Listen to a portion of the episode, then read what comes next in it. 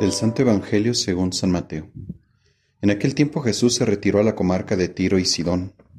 Entonces, una mujer cananea le salió al encuentro y se puso a gritar, Señor Hijo de David, ten compasión de mí. Mi hija está terriblemente atormentada por un demonio. Jesús no le contestó una sola palabra, pero los discípulos se acercaron y le rogaban, Atiéndela porque viene gritando detrás de nosotros. Él les contestó, yo no he sido enviado sino a las ovejas descarriadas de la casa de Israel. Ella se acercó entonces a Jesús y postrada ante él le dijo, Señor, ayúdame. Él le respondió, No está bien quitarles el pan a los hijos para echárselo a los perritos.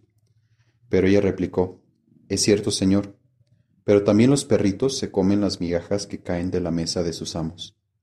Entonces Jesús le respondió, Mujer, qué grande es tu fe que se cumpla lo que deseas.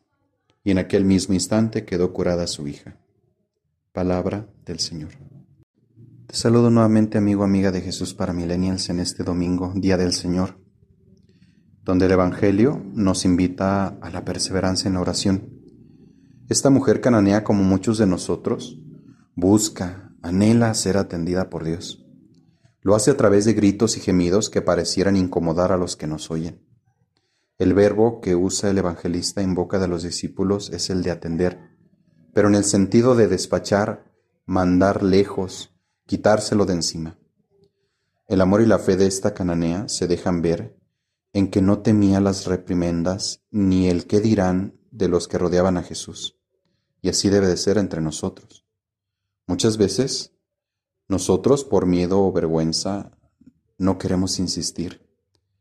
Que no nos pase así. No temas acercarte a Dios.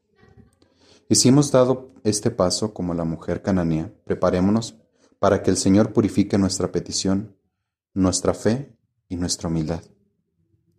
Sabemos que Dios escucha todas las oraciones, pero quiere encaminarlas, pues también son una lección para cada uno de nosotros.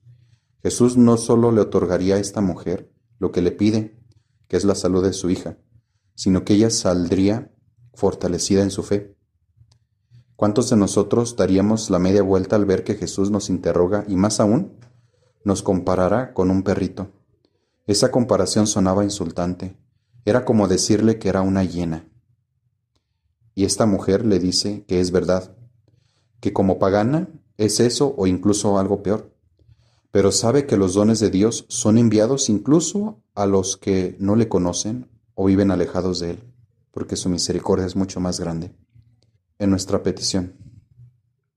En resumen, hay que asumir riesgos en nuestras peticiones. Abramos nuestro corazón para que Dios nos ayude a acrecentar nuestra fe.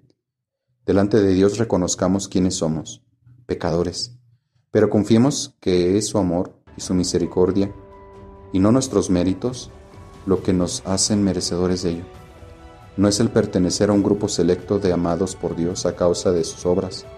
Los dones de Dios rebasan nuestros propios méritos. Amigos, esto ha sido Jesús para Millennials. Hasta pronto.